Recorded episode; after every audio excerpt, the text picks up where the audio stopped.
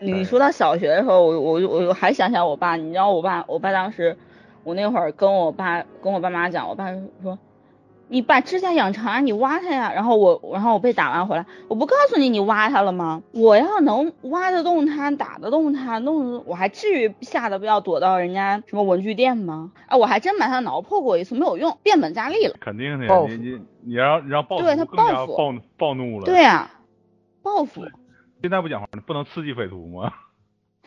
然后自那以后，真的，我我我我发现跟我爸说也跟我妈说也好，或者跟跟他妈妈说也好，就是跟这个男生的妈妈说也好，跟任何人讲都好，没有任何用，反而变本加厉的时候，我就再也不说。还跟他妈说吧？对，我跟他妈告过状，他妈拧拧着他耳朵从我们家把他带回去了。然后反过来他又拧着你耳朵把你从学校拽出去。反正就是因为因为他们家就住我们家后面，我们那一个巷子里面起码住了我们班。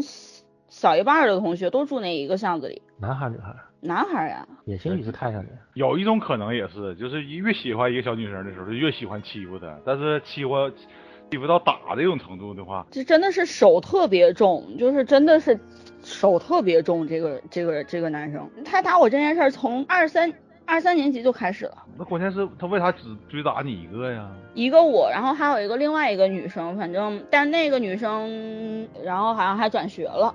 就我同学转学之后吧，我其实自己也去看过心理医生，然后心理医生说我其实也有抑郁症，所以可见呢，这个事情对我来说伤害其实非常大。